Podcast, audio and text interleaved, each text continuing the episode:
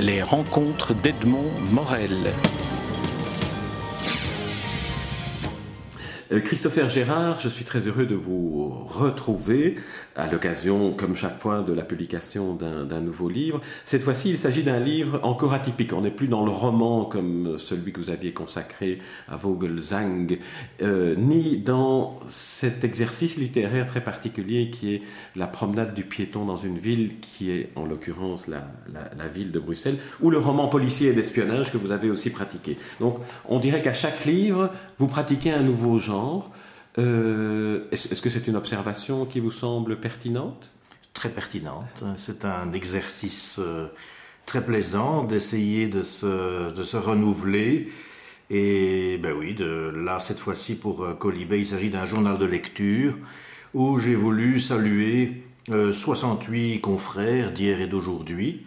J'ai voulu faire une sorte de déclaration d'amitié à la fois à mes lecteurs, à qui je propose des pistes de lecture, parce que certains de ces écrivains sont parfois assez peu connus, ou d'autres plus connus, mais peut-être que l'éclairage que je propose est particulier, singulier. Et cette déclaration d'amitié est évidemment une déclaration aux auteurs qui ont enchanté euh, euh, mes soirées ou mes nuits. Mais vous anticipez euh, les, les, questions ultérieures. J'aimerais quand même qu'on revienne sur ma première question, sur, sur ce choix euh, de, de, à chaque livre euh, d'aborder la littérature avec un, un, un autre, une autre forme. Le roman, le roman euh, d'espionnage, le roman euh, fantastique.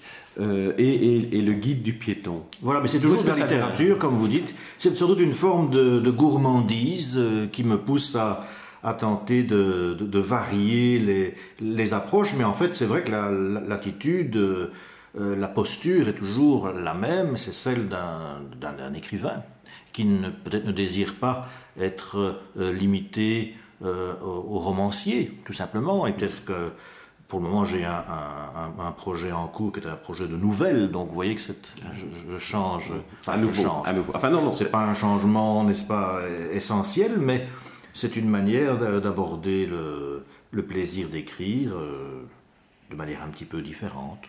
Oui. Alors, ce, celui Et d'approfondir, en fait. Parce qu'en fait, pourquoi écrit-on Enfin, on, qui est on. Hein. Ouais. En tout cas, ce que, ce que, je sais en ce qui me concerne, c'est que. Pourquoi écrivez-vous? Voilà. Pourquoi est-ce que j'ai écrit Eh bien, moi, j'écris pour, entre autres, pour euh, apprendre à mieux me connaître. C'est un exercice euh, du gnoticéauton euh, socratique. C'est une manière d'approfondir euh, la connaissance de soi et l'empire de soi-même. Donc, euh, pouvoir parler de la musique, comme j'ai tenté de le faire dans Vogelzang, puisque ce vampire était un, musicien et, et, un mélomane, euh, pouvoir parler d'auteurs tels que Stendhal ou, ou, ou Morand, c'est une manière supplémentaire d'approfondir euh, la connaissance de soi. Et d'approfondir la connaissance de soi en écrivant en tant qu'écrivain sur d'autres écrivains dont certains sont des figures qui quand même euh, sont tellement imposantes qu'elles pourrait intimider l'écrivain qui écrit à leur propos. Euh, vous avez cité Stendhal ou Morand, euh, il y en a d'autres sur lesquels on va revenir dans, votre livre. Est-ce qu'à ce, moment-là, ce n'est pas, euh, au-delà de l'exercice euh, d'écriture, aussi un exercice d'hommage en quelque sorte? Oui, oui, bien sûr. Quand je disais une déclaration d'amitié, il s'agissait évidemment, je le prenais dans ce sens-là, c'est un hommage euh, du, je veux pas dire du disciple au maître, c'est un petit peu, un petit peu, un peu bateau, mais c'est l'hommage que l'on rend à celui qui vous a, qui a enchanté vos, vos soirées, vos nuits. C'est l'hommage que l'on rend, oui, à, des maîtres. Bon, Stendhal tout de même, c'est un maître, Morand aussi. D'autres sont peut-être moins des maîtres, mais enfin, euh, c'est une, une, manière, oui, de saluer des auteurs euh, toujours présents ou, ou, ou, disparus. Alors le titre, on reviendra après aux différents. C'est un exercice d'admiration. Voilà, exercice d'admiration. Exercice d'admiration. Voilà, voilà. Parce que l'admiration, c'est un, euh, c'est un sentiment qui est un petit peu, un petit peu oublié aujourd'hui. Je crois qu'il y a beaucoup d'écrivains qui se sentiraient diminués euh, d'avouer, surtout à Paris, hein, mmh. surtout d'avouer euh, des admirations. Il y a une certaine posture, un peu, une certaine pose, plutôt une pose un peu un peu prétentieuse, euh, je ne dois rien à personne. Moi, je, je, me suis toujours considéré comme un héritier. Euh, c'est peut-être dû à, mes études, à la philologie classique, l'étude des textes antiques, où on sent quand même qu'on est, on est peu de choses dans une longue, très longue chaîne, n'est-ce pas, multiséculaire. Donc c'est un exercice d'admiration, oui, c'est ça. Admirer, admirer pour moi quelque chose de, est une preuve de, de noblesse et ce n'est pas un hasard si le livre, je l'ai euh, dédié à la mémoire de Paul Vendôme, qui était un, très grand critique euh, littéraire belge, euh, mais connu bien au-delà de, nos frontières, euh, parce que la caractéristique de, Paul Vendôme, c'était une, capacité juvénile, après de 80 ans, de pouvoir admirer. Et moi, ça m'a toujours euh, rendu admiratif. Donc, voilà, Paul Vendôme, l'admiration, l'exercice d'admiration, voilà comment on pourrait définir ce, cette espèce de, d'OVNI. Donc oui, l'admiration et l'impertinence, évidemment cette impertinence chez, euh, chez Vendôme, on m'a toujours euh, euh, plus haut, plus haut point. Et c'est vrai qu'il y a même une forme de jubilation à évoquer des auteurs qui sont peut-être un petit peu considérés comme, je ne vais pas dire maudits, mais enfin qui sont mal vus par la, la doxa dominante. Et ça, mon Dieu, moi ça ne me dérange pas, au contraire. Alors, on, va, on va passer en, en revue l'un ou l'autre des 68 portraits que, que, vous avez réunis dans ce livre sous le titre de colibé, de, de colibé pardon. Et, et bon, la, la, le, choix du mot colibé, vous avez cité du grec noctis et automne, on sent que vous êtes un classique. Ici, on est, on est dans la langue latine. Oui, libet. Euh, c'est libet. Évidemment, le, le colibé dans la langue courante, c'est une sorte de, de moquerie, peut-être un peu triviale, un peu un peu injuste, de mauvaise foi. Euh, ce n'est évidemment pas ce sens-là que j'ai retenu, mais le sens euh, originel, quod libet, ce qui plaît. Donc j'ai voulu parler de ce qui me plaisait, parce que justement, s'il s'agit d'un exercice d'admiration, euh, je n'allais pas perdre mon temps à m'époumoner, à critiquer tel ou tel auteur. Je trouve que c'est un exercice un peu vain sauf dans le cas d'une imposture majeure ou d'une prétention insupportable de la part de certains auteurs, j'évite ce genre d'exercice qui me semble.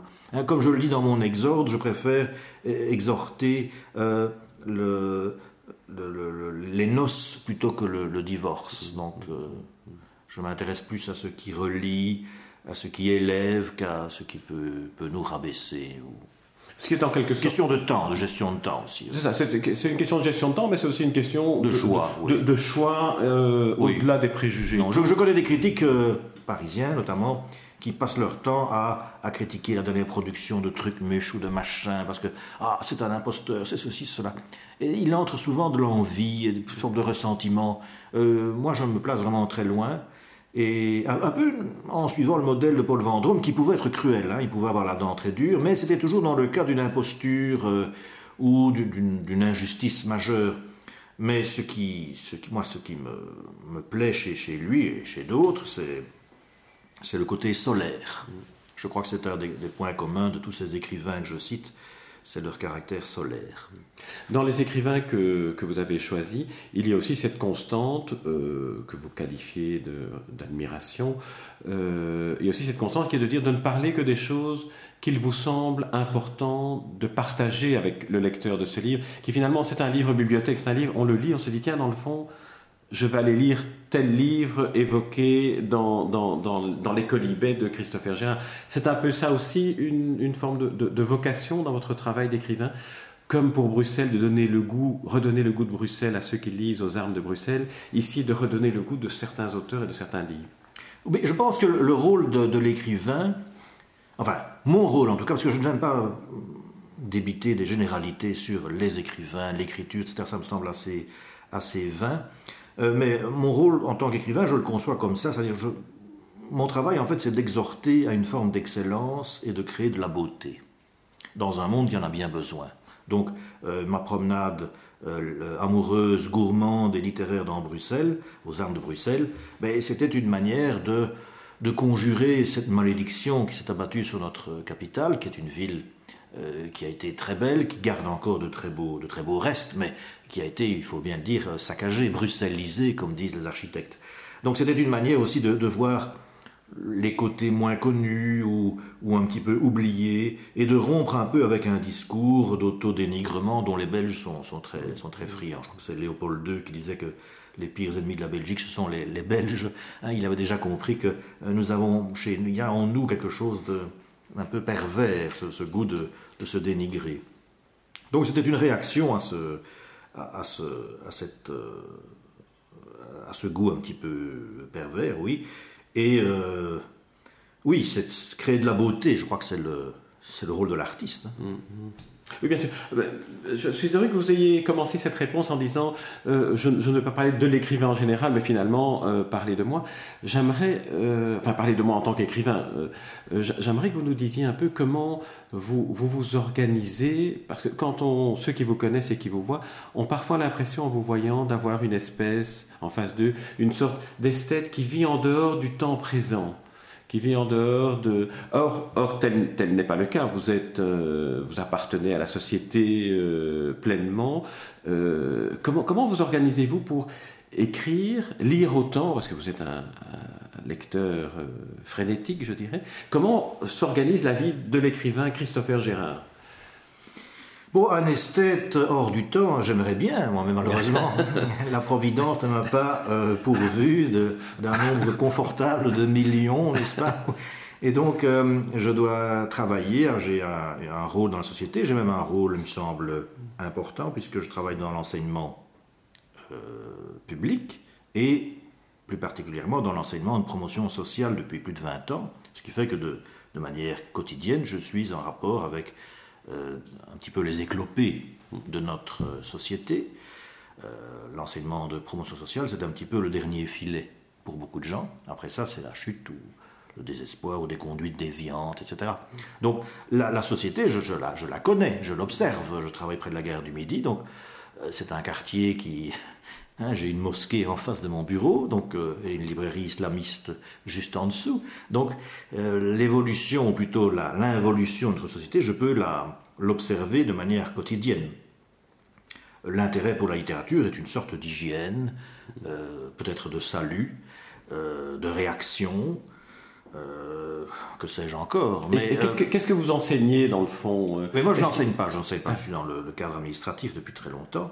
Donc j'ai quitté les classes après avoir enseigné le français, le latin, etc. Mais, mais disons que je suis en contact permanent avec euh, les étudiants. Parce qu'on se dit, dans le fond, est-ce que tous ces livres dont vous parlez ne pourraient pas être de formidables instruments d'une forme de culture universelle qui rassemblerait euh, les, différentes euh, euh, sociétés qui cohabitent dans des quartiers comme le quartier de la gare du Midi, qui est un quartier multiculturel, dirions-nous aujourd'hui. Oui, il est de plus en plus monoculturel, vous savez. Multiculturel, c'est une. il y aura beaucoup de choses à dire là-dessus, sur cette imposture. oui, ça c'est la, vision optimiste, je, je, voudrais bien, mais il faut bien dire que vu le niveau de langue de la plupart de ces gens et d'abord les urgences qui sont les leurs, c'est-à-dire survivre. Euh, leur parler de Paul Morand ou de, Stendhal, oui. On peut avoir une vision optimiste, oui, mais moi je suis un, pessimiste actif. Donc je, je vois la, voilà. je pensais que c'était dans l'enseignement, c'est pour ça que je posais la question. Non, non, non, bien sûr que le, rôle des professeurs de français est essentiel. Mm, mm. La lecture, euh, l'enseignement même des langues anciennes permet de, de, raciner euh, toutes sortes de gens venus de tous les horizons. Maintenant, ce n'est pas la, voie que prend l'enseignement en Belgique avec toutes ces réformes euh, qui sont souvent destructrices, pernicieuses. On en est loin, n'est-ce pas On en est loin.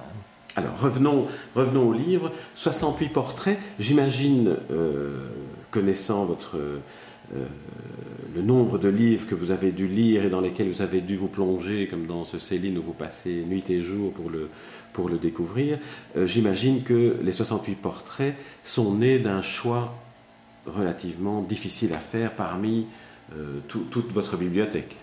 Oui, je voulais je même pas, j'avais pensé à un moment l'intituler Mai 68, mais MES, n'est-ce pas Donc 68, pour qu'il n'y en ait pas 69, parce que ça, ça donne des plaisanteries un peu graveleuses. 70, euh, là, du coup, le lectorat français, etc. Bon, et au-delà, non. Donc il fallait se limiter. 68, pourquoi pas? Euh, C'est joli, 68, mai 68. Puis Ça aurait été un beau titre. Oui, mais, oui, mais là je n'aime pas les jeux de mots dans les titres. Vous voyez, c'est un peu, un peu facile et ça. Ça ne fait pas sérieux, n'est-ce pas? Mais alors, comment, Donc c'est un choix, comment éliminer C'est un, choix euh, strictement euh, injuste, euh, subjectif, que j'assume avec des béances, des manques. oui, je, je n'ai pas envie de m'expliquer là-dessus. C'était ces 68-là, parce que c'était aussi, il faut le dire, les 68 étaient disponibles, j'avais des notes, des choses publiées ou non euh, dans mes cartons. Maintenant, sur euh, Céline, je n'ai jamais rien écrit. Mhm. Euh, mais c'est vrai que je reprendrai mon, le voyage, je reprendrai même les pamphlets. Ben, je pourrais, j'y penserai un jour. J'y penserai un jour. comme, je le disais hors entretien, je n'ai pas eu l'occasion de relire avant l'entretien le livre, et donc j'étais persuadé que Céline figurait non, parmi les 68. donc c'est vraiment c'est une sorte de d'acte manqué. En revanche, si, si, vous permettez, j'ai choisi euh, cinq ou six auteurs sur lesquels j'aimerais que vous nous disiez ce qui a inspiré votre choix. Des auteurs belges d'une part, et puis des auteurs qui sont un peu tombés dans, l'oubli, mais pour, pour des raisons qui sont peut-être liées à, celles qui ont plongé euh, Céline dans, non pas dans l'oubli, parce que Céline est une figure trop, trop universelle, mais je pense à Drieux-La Rochelle, par exemple. Qu'est-ce qui fait que euh, d'Andrieux-La Rochelle, que vous donnez envie de, relire lorsqu'on lorsqu'on lorsqu'on lit, on, se rend compte qu'il y a ce, départ à faire entre l'œuvre et les engagements éventuels qu'un homme prend à un moment donné. Bon, D'abord, les engagements de Drieux, c'est une chose très complexe, puisqu'il a commencé par le, une forme de dadaïsme et qu'il est mort stalinien. Donc il est mort, il s'est suicidé en 1945, mais ses dernières lettres, euh, il prend ouvertement parti pour, pour Staline et conseille même à un de ses amis, Lucien Combel, hein, de passer chez les communistes. Une forme encore de, un peu de typique d'un intellectuel un peu coupé de certaines réalités. Donc Drieux, c'est une, une ombre fraternelle depuis, que je l'ai découvert il y, a, il y a une bonne trentaine d'années. C'est l'auteur d'un très grand roman d'apprentissage, Rêveuse bourgeoisie, qui me semble encore plus réussi que l'Aurélien d'Aragon. Euh, c'est l'auteur du Feu Follet, qui est un, texte assez court, un roman assez court sur la tentation du suicide, dont Louis Malle a fait un magnifique euh, film avec Maurice Ronet, sublime Maurice Ronet. Euh, c'est l'auteur de, nouvelles, de textes littéraires, de textes politiques aussi. C'est un homme broyé par son temps, qui a voulu, alors qu'il était lui réellement un esthète et un dandy, qui a voulu plonger ses mains dans le cambouis, qui a refusé de rester à l'écart dans sa tour d'ivoire, et qui, par un paradoxe euh, cruel, alors que c'était un anglomane, qui était fou d'Angleterre, de Tweed, d'Oxford, etc., a pris le parti euh, de l'Allemagne en pensant régénérer euh, une France que l'Allemagne ne pensait qu'à rabaisser, puisque l'occupation de la France et la politique hitlérienne visait à faire de la France une, forme de, sorte de colonie, n'est-ce pas? Donc c'est un des paradoxes euh, qui illustrent l'aveuglement de, certains artistes, certains intellectuels.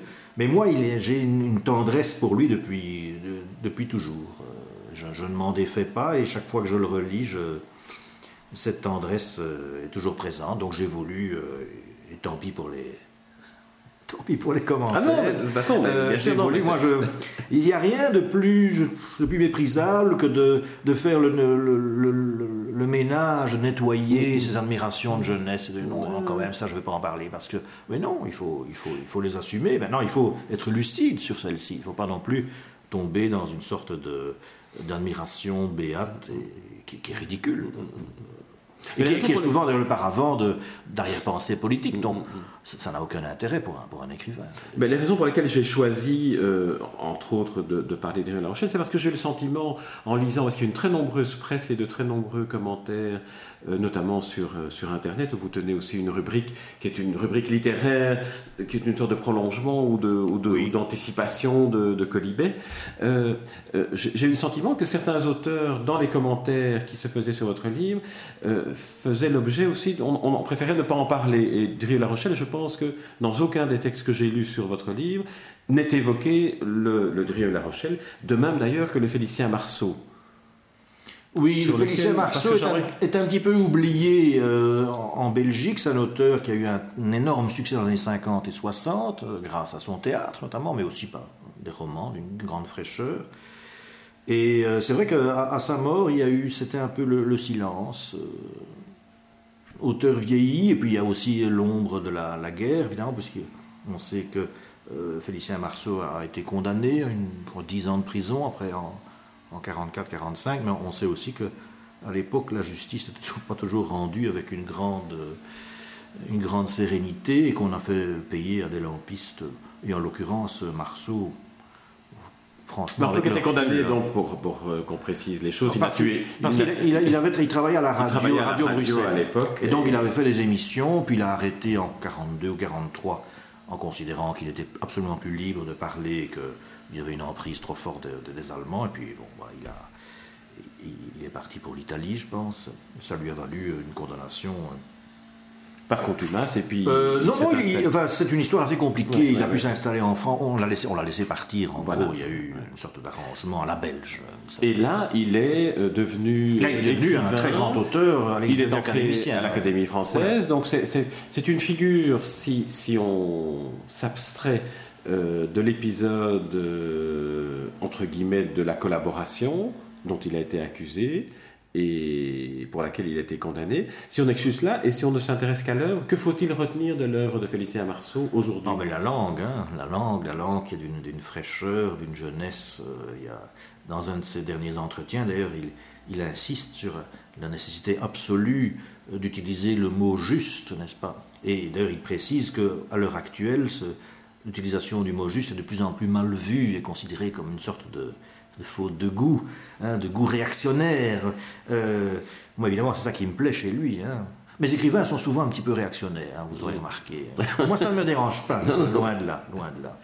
Euh, euh, oui, non, c'est vrai, mais, réactionnaire, je pense que... réactionnaire, celui qui réagit. Voilà, je, je celui qui refuse une forme d'avachissement et de, de de molle consentement, n'est-ce pas, à, ce qu'il refuse de tout, son, de tout son être. À la limite, dans le prolongement de ce que vous dites sur le mot juste, on pourrait dire sont des réactionnaires stylistiques. Également, il y a le, goût du, mot juste qu'on trouve chez Stendhal. Stendhal est le maître. Hein. Stendhal conseillait euh, de lire une page du, Code civil. Donc, il y a ce goût de la, formule juste et le, refus de toute forme de charlatanisme euh, littéraire, de tout jargon. Le jargon, qu'il faut bien le dire, chez beaucoup d'écrivains contemporains, a contaminé leur littérature, notamment par le, biais des sciences humaines, qui ne sont pas des sciences, hein, soit dit en passant, des sciences humaines qui ont un rôle tout à fait désastreux sur le niveau, le niveau euh, littéraire et linguistique. Euh, ces gens qui n'ont que Deleuze et Gattari à la bouche et qui vous sortent des formules pseudo-heideggeriennes, etc. Ça, ça fait vieillir les, leurs textes à, à toute allure et, en fait c'est ennuyeux. C'est vrai que le, vieillissement... Revenons à La Fontaine, revenons à Stendhal, revenons à la. C'est vrai que le vieillissement prématuré des textes écrits dans le jargon est aussi un signe de ce que le jargon n'a pas d'assises Il ne prend pas, il ne prend pas. Il passe. Alors Félicien Marceau, Marceau, quel est le livre que vous conseilleriez de lire aujourd'hui? Son, son essai sur Balzac euh, sur les euh, personnages de Balzac Je, ne l'ai pas lu celui-là. Ou, euh, une pièce de théâtre Oui, moi, je, si je devais dire comme ça à brûle pour point, il y a un essai sur le roman qui est brillant.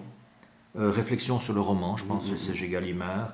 il y a les, des romans qu'il a publiés assez tardivement, qui sont assez qui sont, qui sont très stendhaliens, très, il y a le culte de l'Italie, enfin, qu'on trouve chez Michel Léon aussi, donc ça c'est, oui.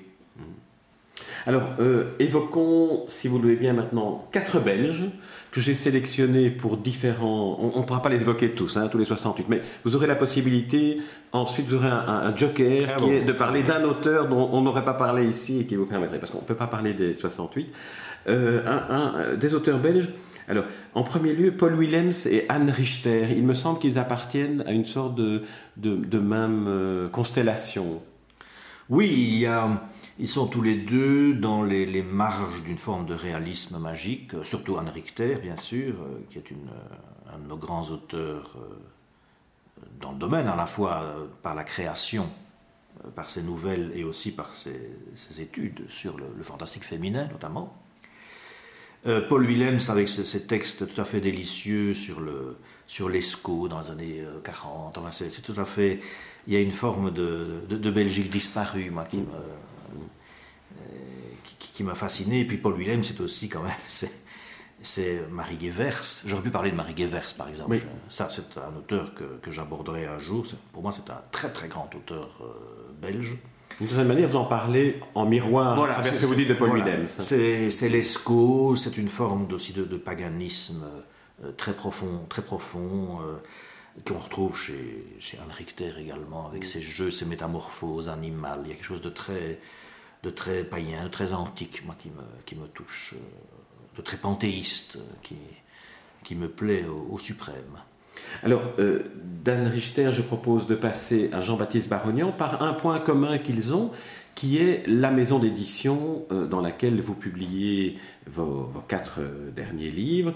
Jean-Baptiste Barognan, qui est écrivain, qui est un des connaisseurs les plus brillants et les plus érudits de la littérature, et belge, et fantastique, et policière, et, simononienne. Oui, tout à fait. Et simononienne qui n'est ni policière, ni... Mais ils appartiennent tous les deux, euh, ils ont ce, point commun qui est cette maison d'édition dont j'aimerais que vous nous disiez un mot avant de parler de Jean-Baptiste Baronian. Mais en fait, ils ont un point commun depuis bien plus longtemps, puisqu'ils ont travaillé ensemble euh, dans le cadre d'une autre maison d'édition, Marabout. qui est une maison mythique, n'est-ce pas? Absolument. Et on pense à la fameuse collection fantastique chez Marabout, et euh, Barognan et Richter ont travaillé euh, ensemble à l'époque, déjà quelques, quelques années déjà, on ne va pas insister, euh, sur la, Belgique fantastique, l'Allemagne fantastique, l'Allemagne fantastique, dont la plupart des textes étaient traduits par l'époux d'Anne Richter, qui était un, brillant germaniste. Donc leur, leur, leur comment dirais-je, leur complicité est, déjà ancienne. Et ce n'est donc pas une surprise qu'ils se, se, retrouvent euh, à l'âge d'homme, la maison euh, lausannoise fondée par euh, Vladimir Dmitrievitch, qui a disparu il y a maintenant deux ans, presque jour pour jour.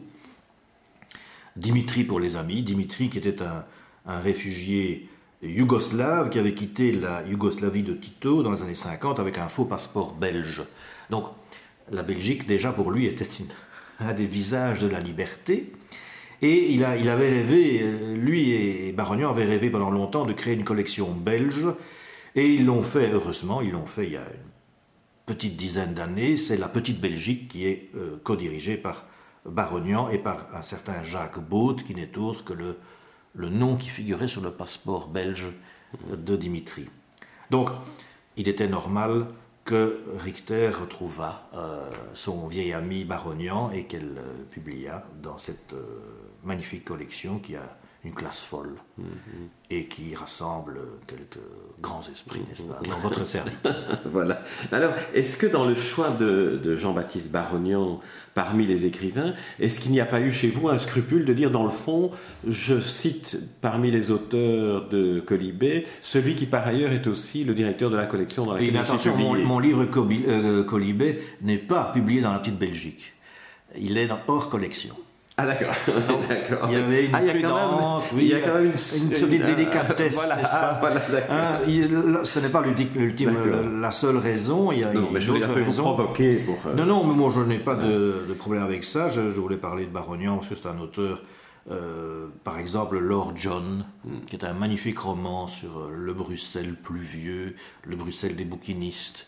Euh, c'est un, un, très beau livre. C'est quelqu'un c'est quand même incroyable que c'est un, Arménien d'Anvers hein, qui a fait découvrir aux Belges, euh, parmi leurs plus grands auteurs, de Gérard Prévost à Thomas Owen. Enfin, c'est un, de ces paradoxes tout à fait délicieux, n'est-ce pas, qui, Et en qui, qui vous font croire en la civilisation. Et puis c'est un, homme, euh, un homme gourmand, un homme charmant, avec qui on, rit. On peut parler très librement, c'est un esprit libre, donc euh, bon saluons-le. Je ne veux pas avoir de pudeur. Euh, je le fais sans, plus que nous partageons la main. Sans flagornerie. Euh, non. Et puis, bon, je parle de, certains de ces livres qui sont des livres euh, amusants. Il, y a, donc une de ces caractéristiques. Il y a le bibliophile aussi. Voilà, en, tant qu'écrivain, je pense que vous avez deux points communs.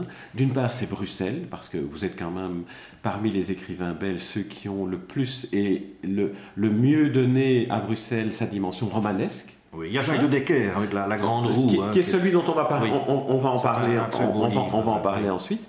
Et euh, donc ces deux points communs qui sont, qui sont Bruxelles et puis la bibliophilie. Sans trahir un secret, je vous ai croisé dernièrement alors que j'étais en train d'y bouquiner dans une bouquinerie de, de, Bruxelles où vous étiez comme un, comme un, un, canard devant des croutons de pain parce qu'on déballait une nouvelle caisse ah de livres venant d'une bibliothèque non encore explorée par vous. Tout à fait. C'est un des, des, grands plaisirs de l'existence, d'ouvrir une caisse de livres dont on ne sait pas. c'est la chasse, le goût de la chasse. Simplement, euh, euh, Jean-Baptiste Barognan, lui, est un, bibliophile pur sucre qui collectionne les grands papiers, les reliures. Euh, pour ma part, moi, je suis plus un fétichiste du livre. D'abord, je n'ai pas les moyens de m'offrir des, grands papiers. Des... Mais je ne suis pas vraiment bibliophile. J'aime les... J'aime trouver un livre avec un envoi. J'aime trouver un livre ayant appartenu à une bibliothèque célèbre ou non. J'aime rassembler comme ça les épaves de toutes sortes de bibliothèques. Euh, c'est un, plaisir un peu. Oui, c'est plus du fétichisme. Barognan, lui, c'est un pur. Lui, c'est un. Il a, je crois qu'il a, il a tenu une, rubrique pendant 30 ans dans le magazine littéraire où il parlait des ventes, etc. Moi, je ne vais pas aux ventes. Je préfère la chasse. Euh, je pars à... Le braconnage. Le, braconnage. on va dire le braconnage plutôt exactement. Que, la chasse au, gros gibier. Au gros gibier, je suis un, braconnier. Alors, euh, le, dernier auteur dont, je vous proposais qu'on parle, enfin non l'avant-dernier, euh, c'est Jacques de Decker, parce que vous dites de lui, euh, indépendamment de ce que vous venez de dire à, propos de son roman La Grande Roue, à l'instant, qu'il est un poète avant tout. Alors ça m'a intrigué, parce que le seul genre dans lequel il ne se soit jamais livré, c'est la poésie. Mais tous les vrais écrivains sont poètes avant tout, même s'ils ne publient jamais un seul vers. Et je pense que La Grande Roue, par exemple, propose une vision euh, très poétique de Bruxelles, et alors pas de n'importe quel Bruxelles, puisque c'est le quartier nord. Il fallait quand même le faire pour parvenir à, tirer une poésie de ce quartier euh, saccagé, euh, ce quartier sordide. Eh bien, il, y est parvenu, ce qui est quand même un, signe de, grand art, n'est-ce pas Donc, mmh. Et puis, il en a moins de ces conversations, on sent une, âme très sensible, euh, qui a un regard qui, décode. C'est un homme très attentif. Il est plongé au milieu de la comédie euh, littéraire par ses fonctions, par son rôle, par ses multiples rôles depuis tant d'années dans la presse, la télévision, la radio, etc. Euh, donc ça, il y a un regard très poétique, oui, et qui, me semble-t-il est, rendu dans, dans ses livres, notamment dans son recueil de nouvelles qu'il a publié il y a, il y a deux ans. Là, Avec un titre, euh, un titre magnifique que tous les auteurs de nouvelles lui envient, qui est Modèle réduit. Oui. Pour moi, c'est une forme de titre parfait pour un recueil de nouvelles. Oui, quelque chose d'un petit peu amer, une sorte de douceur et un regard à fois lucide, mais pas qui, masque bien le désespoir. Je, suis très sensible à ça. Alors, avant de vous donner votre joker, il y a un autre auteur dont j'aimerais que vous parliez parce que euh, il a fait l'actualité dernièrement et c'est un auteur qui, qui, ressemble bien, me semble-t-il, à la, à, la, figure euh, de l'écrivain engagé absolu que vous, que vous projetez d'une certaine manière à travers vos choix, qui est Dominique Vénère, euh, dont, dont, on connaît le dictionnaire amoureux de la chasse, mais dont on se souvient parce qu'il a décidé de mettre fin à ses jours en se suicidant de manière spectaculaire sur le parvis de Notre-Dame de Paris. Alors, qui, est Dominique Vénère et, que, que, faudrait, que, peut-il nous apporter aujourd'hui et qu'est-ce que sa mort euh, aussi spectaculaire qu'il l'a organisée nous, apporte?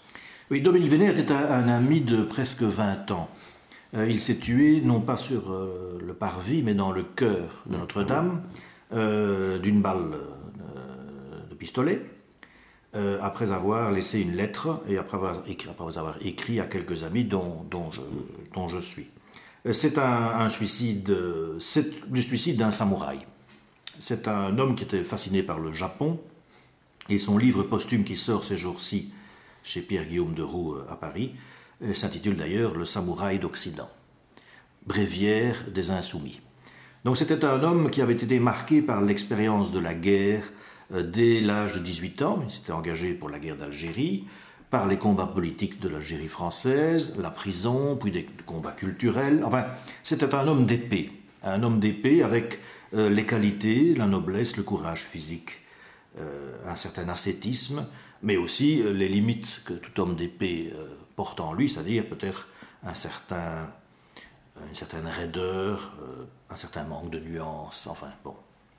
Mais c'était mon ami, donc je devant un geste aussi mené avec tant de panache, je ne, je ne puis que m'incliner. Je pense d'ailleurs que euh, tout commentaire, disons, trop critique, a quelque chose d'obscène. Mm. Quand quelqu'un signe euh, une œuvre de son sang, eh bien, on s'incline, on se tait.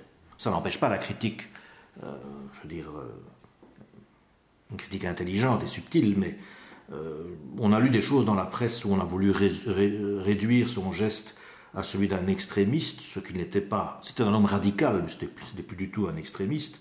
On a voulu le réduire à une protestation contre la loi Taubira, ce qui est quand même euh, simplifié son geste. Un homme qui était révulsé par notre présente décadence et qui a voulu, par un sacrifice fondateur, essayer de, créer un, sursaut. Alors, était-ce naïf Était-ce. Ça, chacun jugera, mais il l'a fait. Il est allé jusqu'au bout. Il a c'est comme Monterland, c'est comme Mishima, c'est comme Caton, c'est comme Sénèque, n'est-ce pas? Et là, il se place. L'homme était fasciné également par les stoïciens romains, et il suit là, les traces de, de Caton, de Traséa, de Sénèque. Je m'incline. Alors, euh, c'est un insoumis, donc c'est un, un, rebelle, un cœur rebelle, comme il le dit dans un de, de ses essais, où il, il revient sur son expérience de la guerre d'Algérie, avec un œil très critique d'ailleurs mais, sans se renier. Ça, ça, ça j'aime aussi. C'était un, cœur rebelle que la, la décadence de l'Europe, qui est, soumise à toutes sortes de, maladies, de l'âme notamment, euh, que, cette, que cette décadence révulsait. Et il a voulu, par un geste euh, terrible, euh, marquer son dégoût et son refus. Alors Christopher Gérard, au, terme de cet entretien, parce que comme je vous l'avais dit d'emblée, on ne va pas évoquer tous les titres, euh, ceux qui nous écoutent ne voient pas que vous avez devant les yeux un, feuillet avec une très belle écriture manuscrite d'ailleurs. Hein. on voit que le, papier, l'encre sont des choses importantes pour vous. Quels sont les livres qui peut-être figurent dans, ce feuillet que moi je ne peux pas déchiffrer, euh, qu'on aurait pu évoquer et que vous regrettez qu'on n'ait pas abordé? Oui, disons, il y en avoir une soixantaine. Hein. Donc, euh, le, choix est difficile. Le choix est difficile. Est-ce que euh, ce serait Stendhal? Est-ce que ce serait Michel Déon? Est-ce que ce serait Gabriel Matzneff? Est-ce que ce serait, euh, je ne sais pas moi, je ne sais pas.